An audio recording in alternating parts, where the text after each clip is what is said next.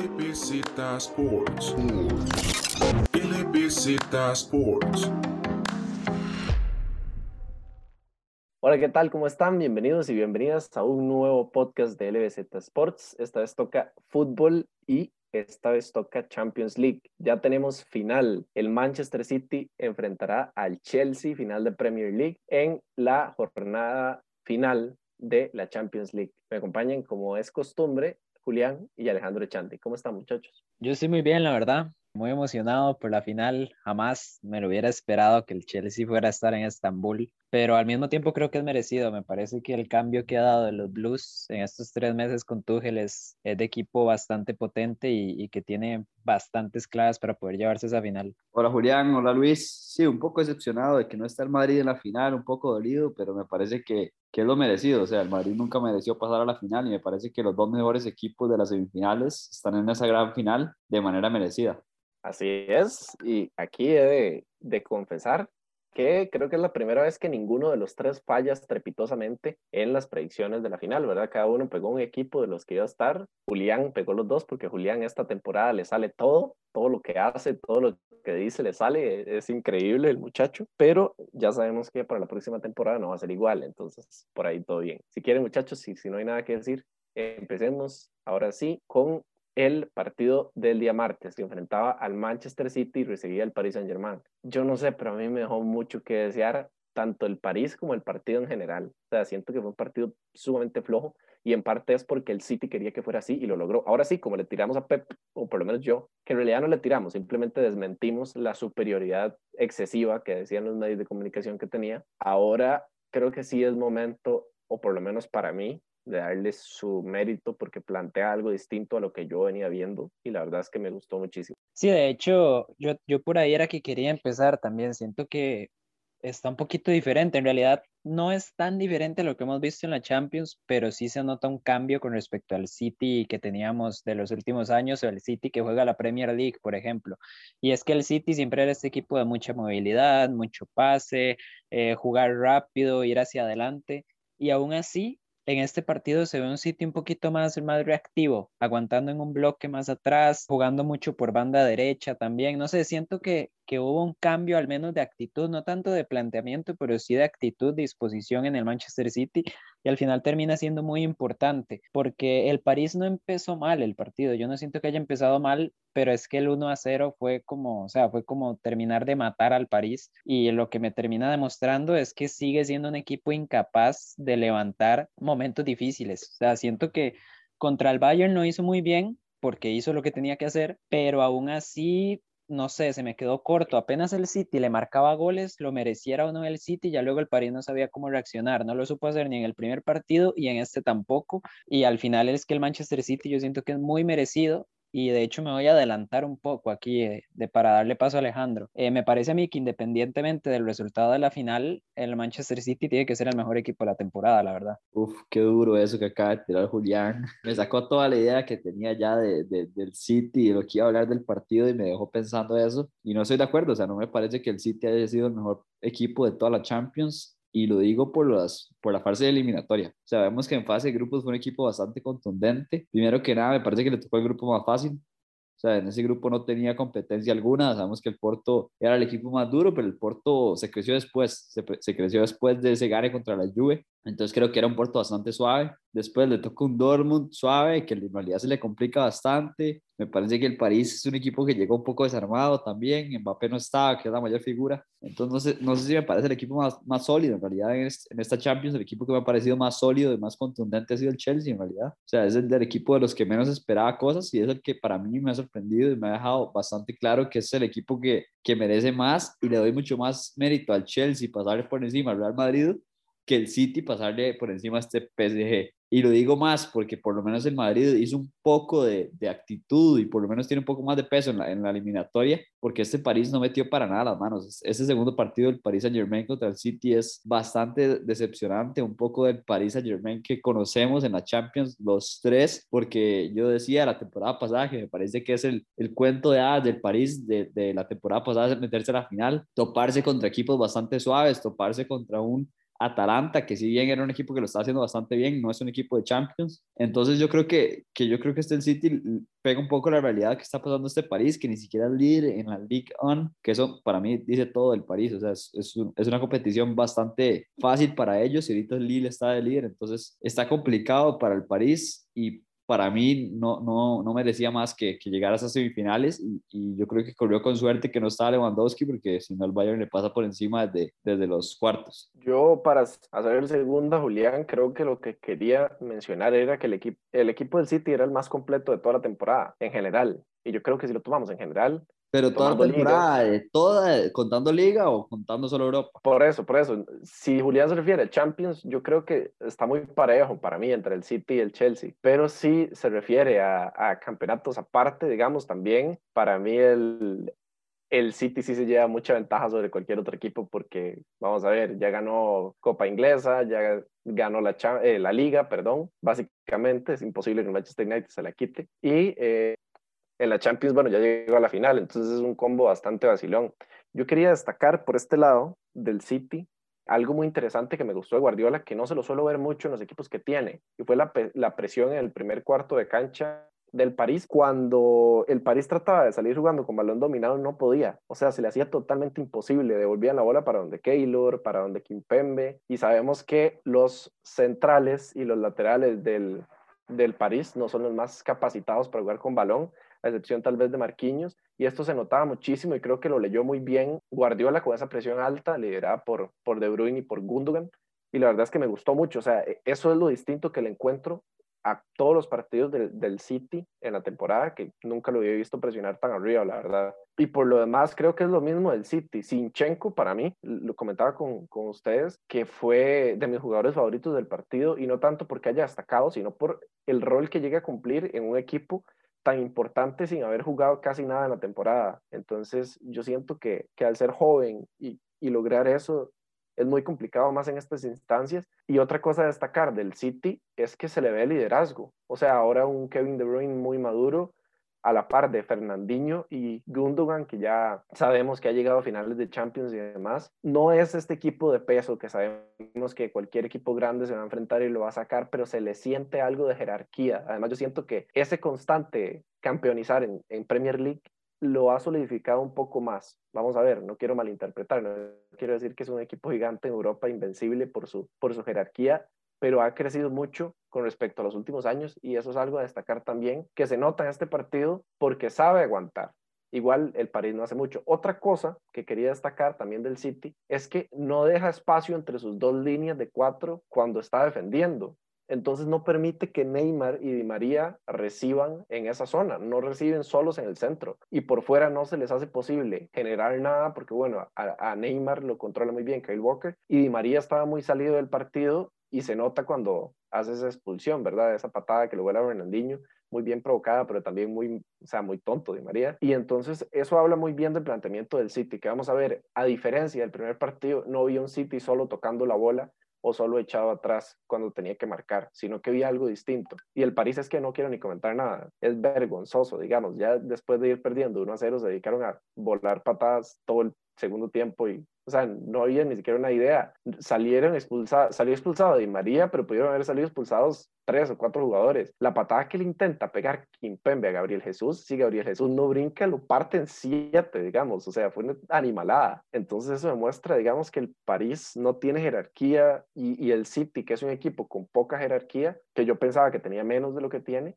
da un golpe en la mesa y dice, bueno, nosotros somos un equipo que nos cuesta en Europa, pero somos un equipo que se nota que es un equipo inglés, o sea, que es un equipo demasiado correcto, demasiado ordenado y que no se sale tan fácil de sí cuando está en estas situaciones. Y el PSG, vamos a ver, que le cuesta muchísimo. Sí, de, de lo que dijo Luis, hay, hay tres puntos que me gustaría abordar. Lo primero es lo que dijo de la presión. Me parece que la clave de la presión está sobre todo en el entretiempo del primer partido yo lo mencionaba en ese podcast, de hecho, al City le estaba costando mucho presionar, estaba quedando muy mal parado y en ese entretiempo de las pequeñas cositas que hizo Guardiola, me parece que es cambiar la presión con Bernardo y De Bruyne arriba, los dos al mismo tiempo. Me parece que por ahí cambió bastante, luego ajustó también para este segundo partido y estoy totalmente de acuerdo, el City se vio bastante bien. El segundo punto que me llamó la atención de lo, que dijo Luis es los cambios, los cambios en ambos, en ambos equipos. En el caso del París forzados, en el cambio del City, porque así lo eligió Guardiola. Ya hablo de Sinchenko, para mí es clave el cambio de Fernandinho por Rodri. Y de hecho me parece bien porque Rodri me pareció el jugador más flojo del París, digo, del, del City en el primer partido. Obviamente es una opinión personal, pero no me gustó como lo hizo el español. Y en cambio Fernandinho tiene muchísimo recorrido. O sea, la gente lo ve como tal vez este jugador muy posicional y demás, pero en realidad es un jugador que tiene mucho recorrido, recuperó muchos balones. Siento que es súper importante para, no solo para este partido, sino también para ese plan de, de presionar arriba, como dijo Luis. Y en el caso del París, me llama la atención primero que Icardi era un jugador menos o un jugador más para el City, como quieran verlo, pero el partido de Icardi es terrible. Y ya uno sabe que Icardi es un jugador que si acaso toca la bola siete veces por partido, pero es que en este partido yo creo que la tocó siete veces y perdió seis. O sea, es que aún así es terrible para los estándares o para el tipo de jugador que es. Y el otro cambio que me parece que le hizo bastante falta al París es Gueye, porque Gueye es el recuperador de ese equipo. Muchas veces la gente lo pasa por alto, de tal vez no tiene la misma calidad técnica que sus compañeros, pero es que es el recuperador del equipo. Y me parece que ni Paredes, ni Berratti, ni Ander Herrera lograron suplir ese trabajo y al final es parte de por qué siento yo que el París se quedó en absolutamente nada. Entonces, eh, yo siento que esos son los puntos importantes, los cambios que hubo en ambos equipos, unos ayudaron al City, los otros tiraron totalmente para atrás al París.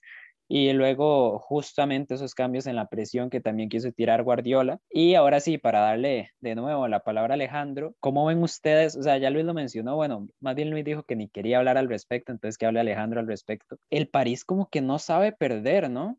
Sea, en el primer partido les remontan por errores propios, o sea, ellos mismos perdieron ese partido de ida y empezaron a volar patadas y roja Gueye. Y en este partido otra vez van perdiendo, no han hecho absolutamente nada y otra vez empiezan a volar patadas, como dice Luis. Y es algo que a mí personalmente me disgusta mucho. Hay gente a la que tal vez le gusta así como la actitud y que demuestra garra y no sé qué cosas, pero a mí sinceramente no me gusta para nada que un equipo se ponga a hacer esas cosas cuando, cuando sabe que está siendo inferior. A mí tampoco me gusta ahí para responder a la pregunta Julián y me parece que, que el Madrid está cerca de hacer lo mismo. O sea, vemos que, que el partido del Madrid está listo también y Fede Valverde llega y empuja a los jugadores del Chelsea, tal vez un poco menos agresivo, pero ahí estaba un poco la intención también. Hasta el propio Tony Kroos sacó amarilla en los últimos minutos, mostrando un poco la frustración, pero tal vez debe ser lo que importa este, este torneo por el Madrid lo siento un poco más así, por, por lo que importa. Por, por, la parte del City sí me parece un poco más inmaduro tal vez, porque sí las patadas no tenían mucho sentido. Esa patada de María no tiene nada de sentido, un majonazo sin bola prácticamente. Y, y, pudieron haber mucho más rojas, como ustedes dicen. O sea, se veía que el país estaba, estaba listo y más bien me sorprendió que terminaran con 10 y no con 8 jugadores. Pero un partido del París que para mí lo que más le faltó fue esa conexión entre el medio campo y la delantera. O sea, siento que ninguno de los transportadores del balón, vemos que Paredes es un jugador que se le hace bastante simple sacar el balón, o sea, se ve como un Busquets, así muy fácil sacar el balón para él, pero le costó mucho conectarse con un Verratti, que lo vi, lo vi perdido, o sea, lo vi con ganas, pero le costó conectarse con los de arriba. Un Neymar que no fue factor en el, primer partido, fue bastante factor, en este no tocó prácticamente que nada la bola. Y María, que también estaba desenchufado, y como ustedes dicen, un Icardi que ni siquiera estuvo prácticamente en el partido. Y ese cambio del City de Fernandinho a Rodri, para mí lo que más trae garra. O sea, un Rodri que en el primer partido lo vi muy pasivo y hay partidos que lo he visto muy pasivo. Es un, es un contención que a mí me gusta mucho, tiene bastante control del balón, pero que en algún momento, en algún momento le puede pasar eso. Le falta esa agresividad y esa garra que se tiene que tener en la contención, como Julián muy bien conoce. Entonces creo que esa parte, buen cambio, un, un partido donde Fernandinho además trae bastante experiencia, pero un Fernandinho que perdió su puesto contra el Rodri. Sabemos que es un jugador que también se ha dado sus tortas, entonces por esa parte hay que ver qué decide Guardiola para la final. Yo creo que, que Fernandinho con ese partido prácticamente que ganó el puesto, pero hay que ver, hay que ver qué decide Guardiola. Y nada más para cerrar, quería quería comentar que, que me parece que, que, el París sí le faltó, le faltó ideas y no me gustaron los cambios tampoco. O sea, me parece que Pochettino empezó a tirar la, la, carne al asador, pero, pero sin ninguna idea, digamos. Puso las fichas, pero no, no se veía por dónde. A mí me parece que no. O sea, a mí me parece que, que no intentó meterle la carne al asador, más bien, o sea, metió a Moise King, Moise King, Moise King, Moise King, como, como se llama ese man, y lo mete, digamos, es un cambio posicional por Icardi, Igual al delantero no le iban a llegar bolas porque no estaban llegándole. Y después de eso lo que hace es sacar a Paredes y si no me equivoco saca también a... Ander Herrera, creo. A Ander. Y lo saca básicamente para que no los expulsen porque estaban volando patadas como animales. Pero nada más, o sea, yo soy muy defensor de aguantar el tiempo para que los jugadores vuelvan y no se jodan la carrera lesionándose, pero Mbappé lleva cinco años entrenando fútbol para jugar una semifinal de Champions. No puede quedarse en banca todo el partido. O sea, es una precisión que tengo, la verdad. Y por ahí podemos tirar un poco para ir cerrando la semifinal.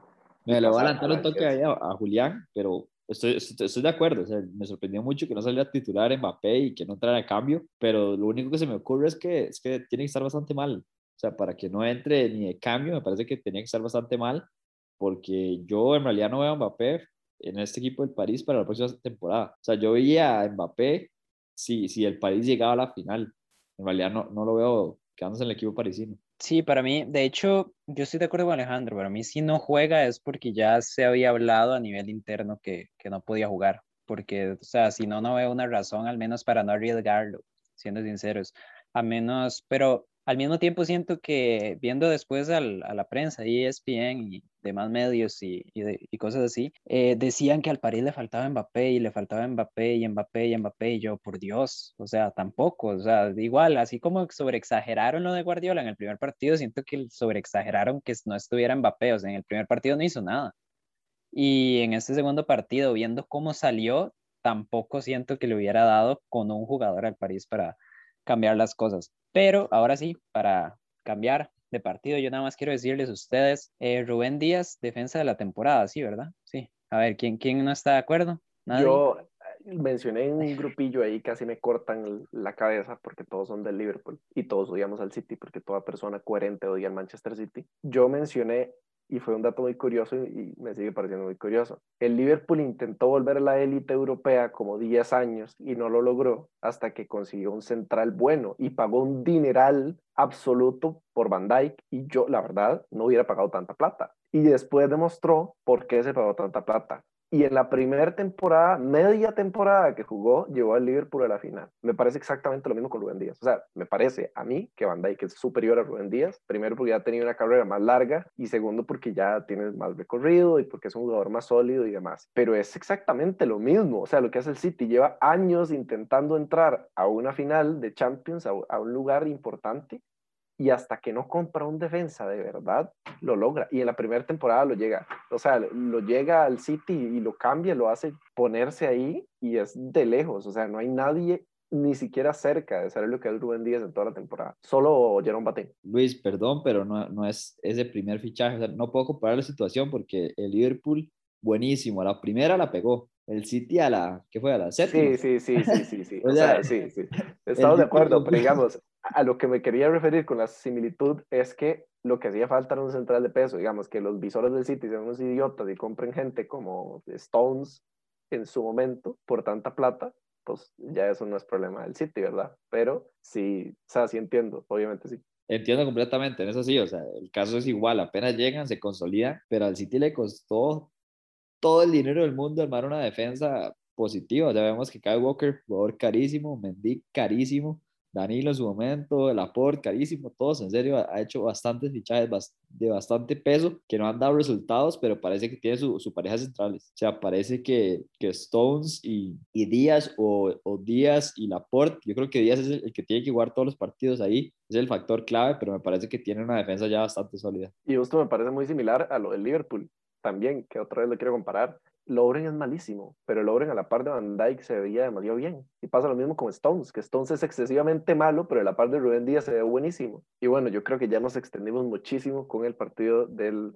City y el París, pero es que bueno, es la primera vez que el Manchester City llega a una final de Champions y no es la primera vez que el Paris Saint Germain pecho fría una semifinal, entonces teníamos que abordarlo. Ahora sí, pasemos al equipo Blue, al equipo de Julián que recibía en casa a Real Madrid. Yo fui muy optimista con el, eh, con el Chelsea y en un principio es porque yo sabía que era el tipo de rival que se le iba a complicar a la vuelta del partido de Madrid por lo que significaba el resultado de ida. Eh, entonces, yo quiero escuchar primero a Julián, a ver qué, qué suelta, y quiero que me hable de ese Kovacic, que yo creo que ya puede ir haciendo un lugar de oro en la banca porque no va a sentar a Canté, pero nunca en la vida. Sí, bueno, antes de hablar de las, de las variantes que tiene Tuchel, porque tiene una plantilla muy completa también, quiero hablar de que yo también le tenía fe a este Chelsea. Bueno, vamos a ver, pongámonos específicos. Yo no le tenía fe al Chelsea para nada. Eh, hace unos meses, pero cuando llegó Tuchel, que más específicamente cuando eliminan al Atlético de Madrid, yo, o sea, yo dije en el podcast que me parecía que el Chelsea había hecho un partido muy serio, sobre todo el partido de vuelta me pareció un partido muy, muy serio, porque el Atlético había tratado de hacer todo lo que venía haciendo en la temporada, que de hecho no lo hizo mal, pero es que el Chelsea no le abrió ni una sola puerta. Y aquí obviamente nos enfocamos mucho en tirarle al Atlético, también merecidamente, ¿verdad? Ya después vemos la debacle en la que cayó el Atlético, pero es que el Chelsea luego contra el Porto yo siento que tal vez se lo tomaron un poquito más a la ligera, siendo sincero, pero al Real Madrid otra vez no le abren ni una sola puerta. O sea, lo único que hace el Madrid en el partido son dos tiros de Benzema que salen más por pura calidad y talento que porque el Real Madrid de verdad haya hecho méritos para llegar hasta ahí. Entonces me parece que de verdad el partido del Chelsea y el trabajo de Thomas Tuchel en tres meses es de las cosas más impresionantes que yo he visto en mi vida, la verdad, porque me parece que es demasiado rápido. O sea, el Chelsea ya hemos hablado muchísimo de la salida de balón que tiene, pero es que también veamos la presión que le hicieron al Madrid. O sea, al Real Madrid le costaba mucho salir jugando, que también me parece culpa de Zidane en parte, ahorita voy a explicar por qué, pero la presión que hace el Chelsea para mí es de un equipo súper trabajado y no un equipo que apenas lleva tres meses con un entrenador. Entonces me parece bastante llamativo y llamativo también que cuando el Chelsea fue campeón de Champions League, cambió de entrenador también a mitad de temporada. Ahora, cuando el Chelsea fue campeón de Champions League, fue un milagro. O sea, eso la verdad solo pasa una vez en 200 años que un equipo gane así una Champions. Y a este Chelsea sí lo veo mucho más preparado, si soy sincero. Y ahora, para hablar un poquito del Madrid y darle paso al madridista, me parece a mí que Zidane sí se equivoca, la verdad. Lo veníamos diciendo, en el partido pasado dijimos, Tuchel es el primer entrenador en esta Champions que le gana a Zidane prácticamente. Y ahora le vuelve a ganar, pero me parece que Zidane es el que directamente falla. Y lo digo porque tres centrales con Vinicius de carrilero derecho, es que derecho, porque Vinicius juega por izquierda. Vinicius de carrilero derecho, la verdad es que Chilwell tenía un hueco, o sea, Chilwell para mí no es como el mejor defensa del mundo, menos si lo comparamos con Espilicueta que está al otro lado. Y aún así es que Chilwell podía trotar y Vinicius jamás le iba, o sea, jamás le iba a ganar uno contra uno, no sé, me parece terrible la decisión. Y a partir de ahí, como digo, ya a partir de ahí al Real Madrid le costó salir jugando y al Chelsea más bien siento que se le facilitó el partido. Lo peor, Julián, es que Vinicius no tiene un mal partido. Para mí, Vinicius tiene un buen partido. Es de los que más corre en realidad. Corrió como loco. Lo marcaron bastante bien en realidad porque siempre lo boleteaban y era el jugador que enfrentaba. Y para mí, que, que a veces crea peligro. Pero, o sea, Zidane le dejó la banda sola prácticamente contra dos jugadores. Entonces está bastante complicado. Además, que Vinicius claramente no es un jugador defensivo. Entonces me parece que, que al Madrid primero sí creo que hay que ponerlo y le empezaron muchas lesiones. O sea, vemos que Carvajal juega el partido pasado, no lo hace muy bien, pero lo hace mejor que lo, lo que pudo haber hecho Vinicius. Se lesiona. Antes de eso estaba jugando Lucas Vázquez de defensa derecho y lo está haciendo de manera perfecta. O de vez en cuando, cuando era emergencia, metían a Feo Valverde ahí, que también lo hacía bastante bien. Fede Valverde apenas puede montarse al avión porque sale negativo de COVID, logra ir, pero no, no logra ser titular, parecía que sí iba a ser, Zidane se decide que no y ahí comete el error. Entonces yo creo que, que los errores de Sisu comienzan desde ahí. Me parece que el planteamiento del Madrid no es el mejor, hay que decirlo, o sea, claramente no tenía que jugar Hazard titular. O sea, Hazard no ha sido la solución del Madrid desde que llegó al Madrid en ningún momento, en ningún partido, ni en ningún minuto prácticamente y lo decide poner contra el Chelsea en una semifinal de Champions. O sea, yo hubiera puesto 30 veces primero a, Marco Asensio, la verdad me parece que es un jugador que está mucho mejor forma que, que Hazard y además de eso por lo menos tiene un poco más de pegada. Hazard se veía que tenía miedo a todo. Y sí, estoy de acuerdo con Julián, o sea, las dos jugadas que tiene el Madrid son producto de Benzema, que para mí era el único jugador peligroso. Para mí era el único jugador que el Chelsea tenía que ponerle ojo y lo hicieron de manera perfecta, dos tiros nada más y son dos tapadones de Mendy, que para mí si entra ese primer Benzema cambia bastante el partido, pero no entró y, y, el Chelsea fue completamente dominador, se vio un Madrid agotado, estaba listo, o sea, no, no daba más en ningún jugador prácticamente entonces yo creo que al Chelsea le ganó, le ganó en todo, en la dinámica, en el atleticismo de sus jugadores, en la banca. Sea, cada cambio del, del Chelsea se veía mucho mejor. Ojalá el Madrid en este momento pudiera meter a, a, Christian Pulisic de cambio. Es que en realidad yo no, no veo muchos equipos de Europa que se puedan e, dar ese lujo. Entonces sí me parece que el Chelsea va, va a generar un problema en esa final. Merecido, me gusta mucho el proyecto. Me parece que los jugadores, lo más importante es han confiado en el técnico. O sea, jugadores como Antonio Rudiger, que era, para mí era una tuerca en la Roma, la verdad o sea, no, no, es un jugador que me gustara para nada. Hizo un tiro que, que se hizo rarísimo, o sea, una comba que casi le, se le mete a Courtois, un jugador que se consolidó y lo está haciendo bastante bien. hasta tiene a, a Kurt Zouma, que ha crecido muchísimo en la banca. Rudiger, Rudiger se fue a entrenar a la habitación del tiempo. Sí, O sea, sí. llegó, llegó siendo un jugador terrible y ahorita yo creo que es de los, o sea, me atrevo a decirlo, para mí de ahorita, hoy por hoy es top 5 mejores centrales que hay. O sea, es increíble lo que está jugando. Además de eso, el Chelsea tiene préstamo a, a Tomori en el equipo del Milan, consolidado central. Entonces me parece que el equipo inglés hizo un, como dicen en, en los deportes gringos, un rebuild, pero lo hizo en dos toques. O sea, es un equipo que, que, que en dos toques ya está peleando otra vez en Europa y, y en la Premier yo también lo pongo como los favoritos en la próxima temporada. ¿Por qué no? A competir ahí con el City y, y a ver si vuelve a levantar ese Liverpool. El, el equipo, los, los equipos ingleses están dando la cara claramente. Vemos dos en, la Champions, en la final, y uno en la Europa League. Entonces me parece que ahorita hay que quitarse el sombrero contra, con esos equipos europeos, estos equipos ingleses que le están pasando por encima a la Liga Española. Bueno, vamos a ver, todo, todo muy bonito, pero es muy fácil hacer un- una reconstrucción de equipo con Abramovich de dueño, ¿verdad? O sea, tam- también hay que, hay que dar ese, ese punto, porque el Chelsea se gasta como 300 millones, ¿verdad? Antes de empezar la temporada. Igual, o sea, me parece poético, al igual que lo de Foden en el partido anterior, con el Dortmund, me parece poético que el que se lleve la clasificación sea Mason Mount. Y no solo porque sea el canterano, además de que el Chelsea ya ha tenido muchos jugadores canteranos, eso sí hay que reconocerlo. Pero lo que me parece hermo- hermoso es que el Chelsea se gastó 300 millones y el mejor jugador de la temporada ha sido Mason Mount. Y cierra con broche de oro siendo líder en la clasificación contra el Porto y siendo líder en la clasificación contra el Real Madrid. Y creo que eso es muy importante. Se habla muy poquito en este podcast de Thiago Silva, y no lo digo por este partido, lo digo por siempre. Y lo digo por Julián también, que desde el primer día que llegó Thiago Silva decía que no era un buen fichaje, que él ya estaba acabado. Y bueno, la verdad es que para mí es de los mejores defensas centrales de la historia y lo sigue siendo. Otra cosa que no se habla mucho y ya vamos a empezar a hablar mucho y si cambia el tema, voy a meter el tema otra vez de N'Golo Kanté. ¿Quién quiere empezar? Yo, yo, yo, que se me fue. Sí, sí, de hecho, cuando, cuando estaba hablando Alejandro me lo recordé y yo, pucha, se me, se me fue a hablar de lo que me preguntaron. Yo voy a dar mi punto de vista. Los titulares, que no es un secreto para nadie, o sea, es un hecho, los titulares del Chelsea antes de esta semifinal eran Jorginho y Mateo Kovacic. Kovacic no juega porque está lesionado, si no, probablemente hubiera jugado, la verdad, Kovacic mismo dijo que tenía muchísimas ganas de jugar a eliminatoria, recordemos que era jugador del Madrid también. El punto es que cuando falta alguno de estos dos, meten a N'Golo Kanté. Sin embargo, sin embargo, ya se decía mucho por la prensa que independientemente de Kovacic, de que Kovacic llegara a jugar o no la semifinal, se hablaba bastante de que iba a jugar Kanté la semifinal, no necesariamente porque le ganara el puesto a alguno de los dos, sino que por características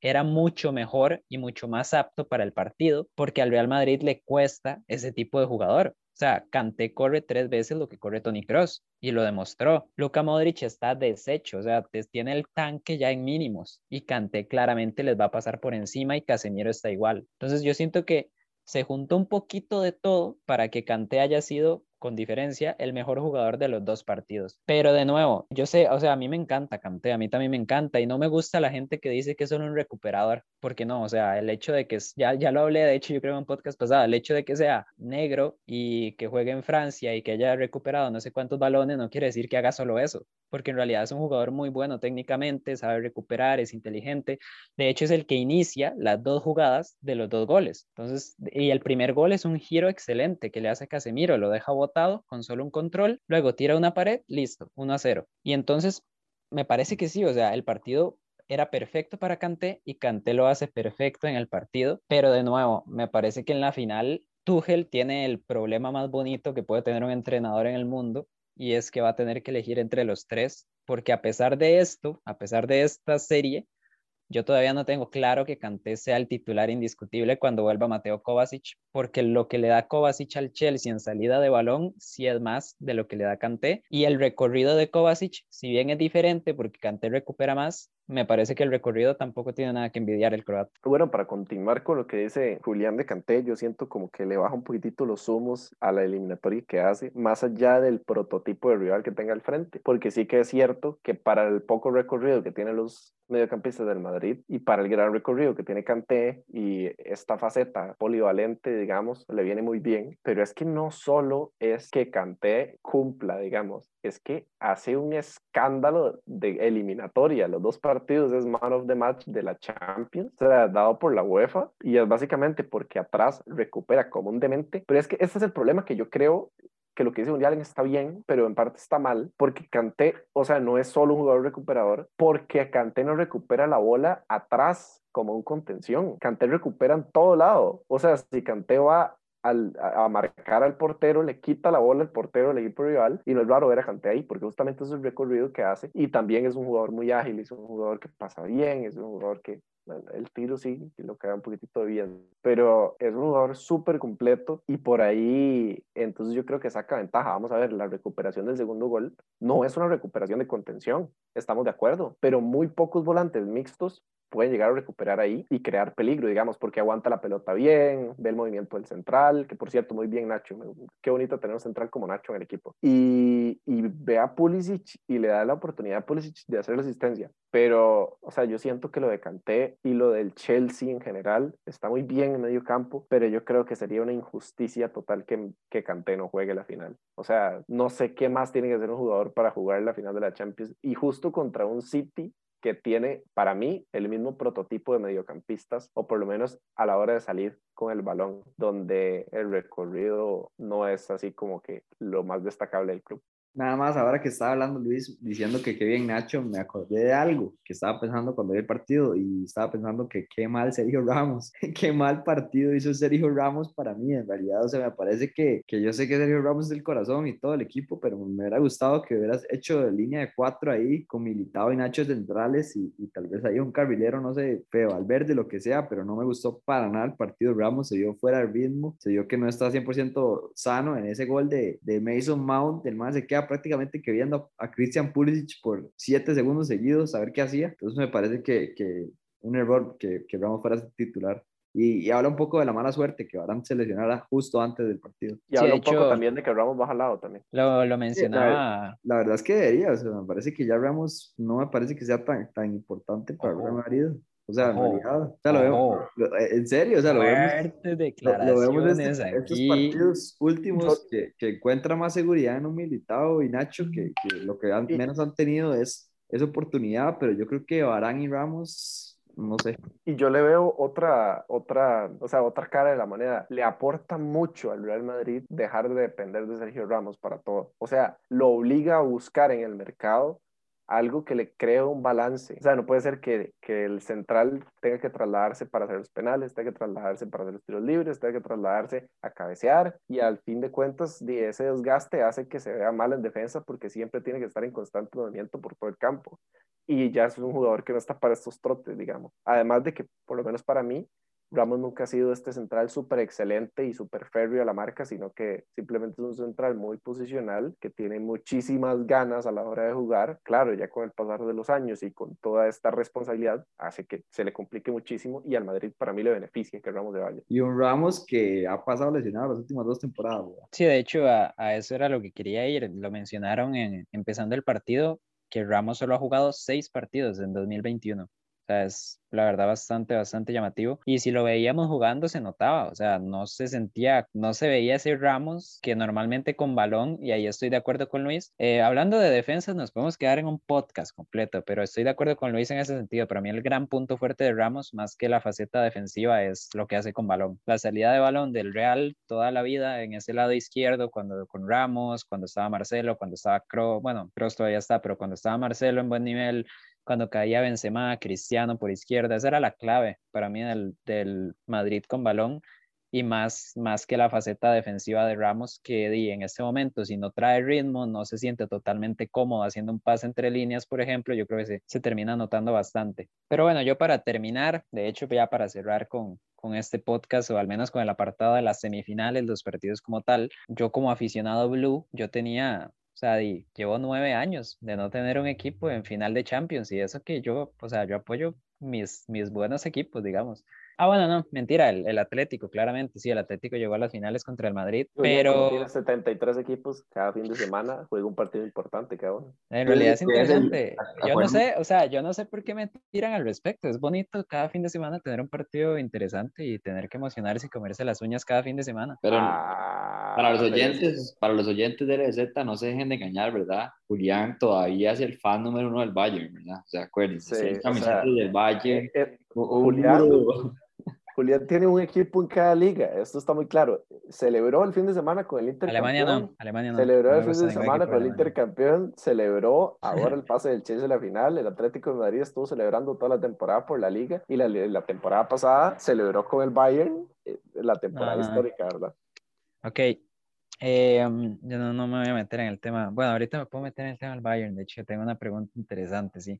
Pero bueno, para hablar del Chelsea, el Chelsea, recordemos que lo castigaron, no pudo fichar hace un tiempo, llegó Lampard, sacó toda la cantera, que lo voy a decir, para mí el Chelsea tiene la mejor cantera de todo el mundo, así es directamente, y si no me creen, pues o me preguntan o, o revisan ustedes por su cuenta, van a ver que verdad la cantera y la cantidad de jugadores de calidad que saca el Chelsea es bastante, o sea, es muy notoria. Y además de eso, se reconstruye, como ya dijo Alejandro, obviamente con buen dinero detrás, pero yo siento que este proyecto tenía el potencial de ser campeón de una Premier League, de una Champions League en un par de años. O sea, yo jamás esperaba que este equipo hacía primeras de cambio, o sea, la primera temporada ya lograra llegar a una final de Champions y de la manera que lo ha hecho. Pero como dijo Alejandro al principio, el Chelsea ha demostrado ser muy solvente en esta Champions. Entonces me parece que es es un gran mérito, lo diría yo, porque veamos, el City lleva años tratando de hacer algo que el Chelsea le logró, le salió en año, año y medio, e incluso menos si tenemos en cuenta la llegada de Thomas Tuchel y que ahí empieza el camino. Entonces me parece que, que de verdad lo del Chelsea es muy meritorio, más allá de que gane o no la final, me parece que ya el hecho de que en esta primera temporada, con esta nueva plantilla, llegar a una final de Champions ya es, es impresionante. Y con esto no quiero decir como, ah, bueno, luego el Chelsea va a perder y yo voy a volver a decir lo mismo, así como que todo está bien. No, para nada. Pero sí me parece que hay que recalcarlo. Son cosas que merecen reconocerse, así como vengo recalcando el trabajo de Tuchel, también quiero recalcar el trabajo que está haciendo la directiva del Chelsea para reconstruir al equipo constantemente y tenerlo siempre en las mejores competencias. Y ahora, sí, para meter al Bayern en la discusión y cerrar ahí, nada que ver, pero quiero saber su opinión porque es algo que yo la verdad sí he estado pensando en este tiempo. Veo que todo el mundo dice, eh, llegaron los dos mejores equipos de Europa a la final. Yo no sé cómo ven ustedes, tal vez, si el Bayern con Lewandowski, con Nabri, con Goretzka, con Tolizo. No sé cómo ven ustedes si el Bayern no hubiera podido hacerle, o sea, yo, yo considero yo considero de verdad, lo creo, que más apuros que el París al City si lo hubiera metido. Pero me gustaría Yo- saber qué tanto ven ustedes. Yo lo que, lo que sé es que el Bayern al perder, no sé, es que cuando pierde a Thiago, no solo pierde la generación de juego medio campo, porque ahí está Kimmich. El problema es que el dejarles espacio a Kimmich hace que la defensa del Bayern sea tan mala que la temporada misma del Bayern refleja eso. O sea, el Bayern todavía, hoy por hoy, no es campeón de la liga alemana. Que ya sabemos que sí, que ya es campeón, pero no es matemáticamente campeón. Y eso, o sea, para mí, para el Bayern es muy malo, digamos, no haber sido campeón con 37 jornadas de antelación, porque el Bayern siempre es campeón faltando 10 o 7 jornadas, que igual no está mal, pero lo que quiero llegar con ese punto es que no ha sido una muy buena temporada en liga para el Bayern. En Champions fue una temporada ahí donde iba dejando dudas, flojo, que si aquel, que si la lesión, que si tal cosa. A fin de cuentas fue el equipo sólido que esperábamos que fuera, excepto en esa eliminatoria contra el París, pero a lo que quiero ir es que eh, para mí no es el equipo que fue la temporada pasada y no está entre los mejores de- equipos de Europa, por lo menos top 2, top 3 en este momento. No porque no les pueda ganar, sino porque, o sea, para mí está saliendo de una época. y Ya sabemos que se va Lava y ya sabemos que Boateng también se va. Quién sabe cuántos jugadores más van a salir. Y ya, o sea, el proyecto del Bayern ya perdió su, por por lo menos para mí, ya perdió su credibilidad cuando el técnico dijo que ya no iba a seguir después de ganar un sextete, digamos, y, y que no siga por decisión básicamente eh, administrativa. Entonces. No es que sea Alemania. Sí, por eso, pero o sea, se va porque el Bayern no le permite hacer lo que quiere con el club y eso es un, para mí es un ridículo que un, eh, un entrenador que venga a un sextete y no tenga la potestad de hacer lo que quiere con su equipo. Pero bueno, saliéndome de ahí, del Bayern, lo que quiero decir con esto es que eh, hoy por hoy el proyecto del Bayern eh, no es un equipo que me dé nada futuro y en el presente tampoco es que esté sólido en la liga alemana. Por supuesto está sólido, pero es que, o sea, en comparación con otros, Bayern ya debería, este equipo tan superior, haber sido campeón de la liga mínimo y no logra nada en Champions. Entonces yo creo que el City es el mejor equipo de Europa actualmente. El Chelsea es el que le sigue por estado de forma. De eso estoy de acuerdo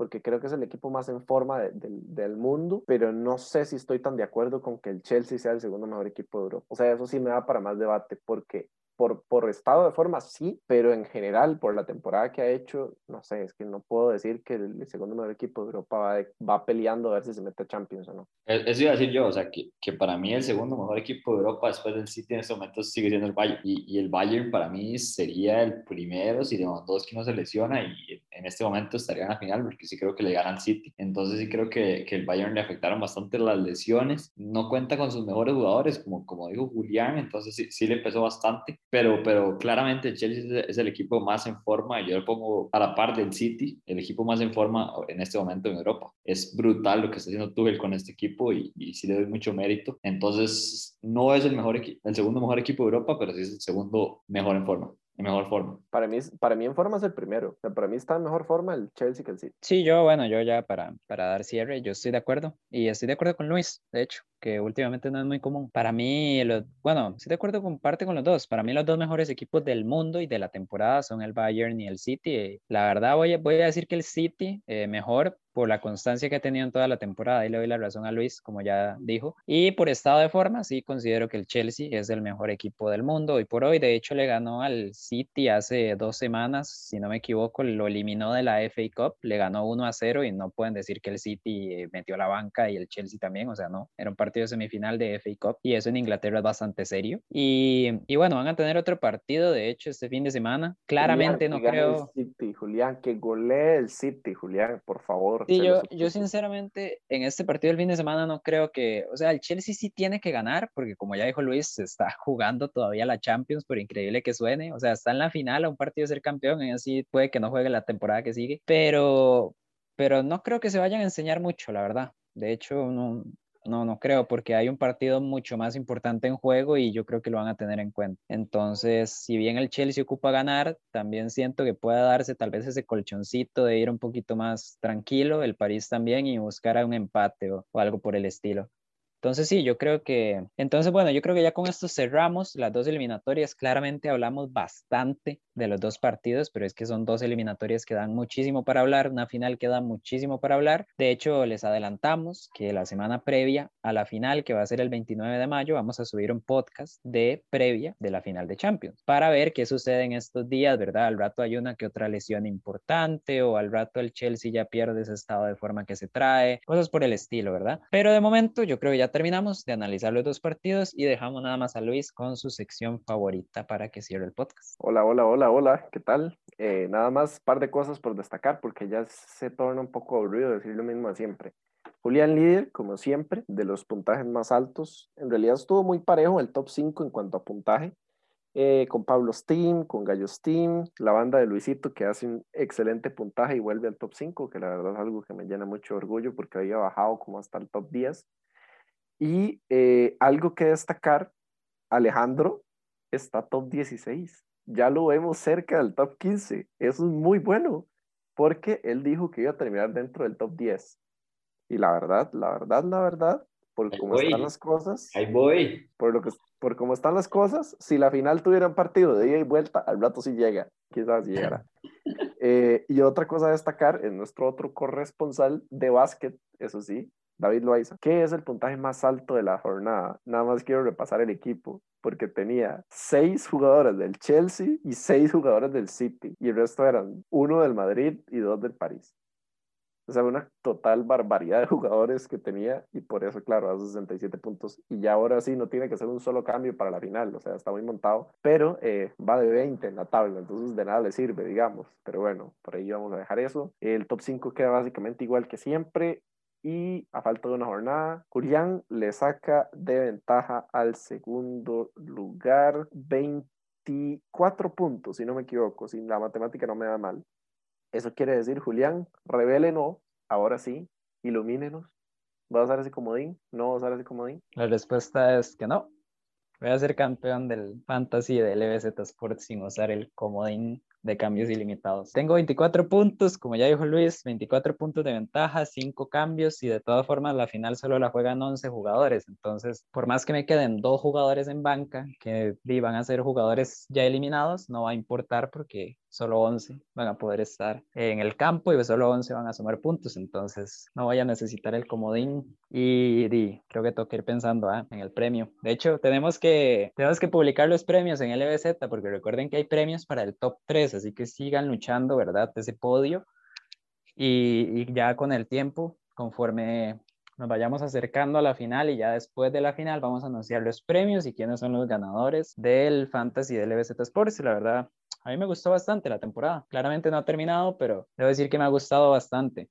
Alejandro yo sé que no, y Luis, a pesar de todo, yo creo que también ha disfrutado esta temporada. Yo considero que merezco un premio a la regularidad, que llevo todas las jornadas de no salir del top 5, y eso es demasiado meritorio. Y Julián, que lleva, tuvo dos jornadas top 10 y 17 jornadas de primer lugar. Y otra cosa a destacar es que solo hay 7 jugadores del Fantasy con más de 700 puntos. Pero bueno, ya dejémoslo ahí porque ya se está extendiendo muchísimo. Algo que no tiene sentido extender porque que ya Julián lo ganó. Muchachos, un gusto estar con ustedes dos de nuevo. Qué bonito que todos los fines nos estemos reuniendo a grabar acerca de la Champions, porque antes era algo que no pasaba, básicamente porque eh, Alejandro se iba de fiesta cuando no había COVID y ahora como ya no hay COVID no se va de fiesta. Entonces ya puede grabar con nosotros. Aquí, un placer estar con... ¿Qué pasó? ¿Qué pasó? Jueves de calle. Exactamente, como grabamos jueves, Alejandro estaba en la calle, en los jueves de calle. Entonces ya como no hay qué momentos aquellos, qué momentos. Pero bueno, es un placer para nosotros estar desde sus dispositivos haciéndonos presentes. Ojalá que nos sigan dando esa retroalimentación que está importante tanto en los podcasts como en redes sociales, que se pasen por ahí y vean el contenido que les guste. Si no les gusta el fútbol, probablemente no estén escuchando esto, pero en caso de que lo estén escuchando, tenemos básquet, fútbol americano, de vez en cuando tenis, de vez en cuando algo que surja por ahí. Vamos a estar comentándolo también, se viene la previa a las semifinales del torneo, que ha sido un torneo muy malo, pero la liga está bien, entonces merecemos hablar un poquito de la liga. Y nada más. Hasta la próxima, muchachos, nos vemos. Adiós. Hasta luego. Sports. Sports.